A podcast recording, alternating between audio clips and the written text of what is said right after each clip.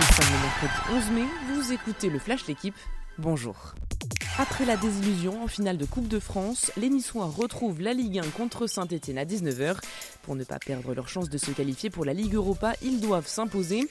Ils ont leur destin en main, mais pas facile de se remettre la tête à l'endroit tant la déception est grande. Il y a certes de l'espoir, mais aussi la peur de tout perdre. Face à eux, les Verts, qui en cas de victoire reviendraient à égalité avec Lorient 17e, de quoi souffler un peu.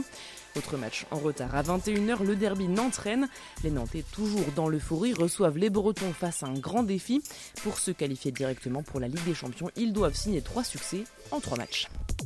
Un autre visage pour la Ligue des Champions en 2024, nouvelle formule officialisée hier, 36 clubs au départ au lieu de 32 pour un mini-championnat avant les huitièmes de finale. Il y aura 8 journées dans la phase initiale, c'est plus qu'actuellement mais moins que prévu dans la réforme de base. L'UEFA a fait quelques concessions, il n'y aura pas non plus de place réservée d'office au club historique ni de Final Four. Ce n'est pas la Super League, se défend Alexander Seferin, mais la forme d'un mini-championnat reste très critiquée. C'est officiel, Erling Haaland jouera à Manchester City la saison prochaine.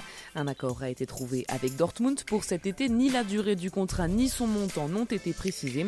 Le Norvégien de 21 ans, vrai attaquant de pointe, sera un atout supplémentaire dans le jeu offensif, avec déjà Sterling, Mares, De Bruyne ou encore Foden, pour ne citer que.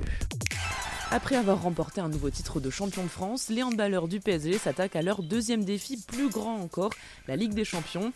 Quart de finale aller contre les Allemands de Kiel à 20h45 pour accéder au Final Four les 18 et 19 juin à Cologne.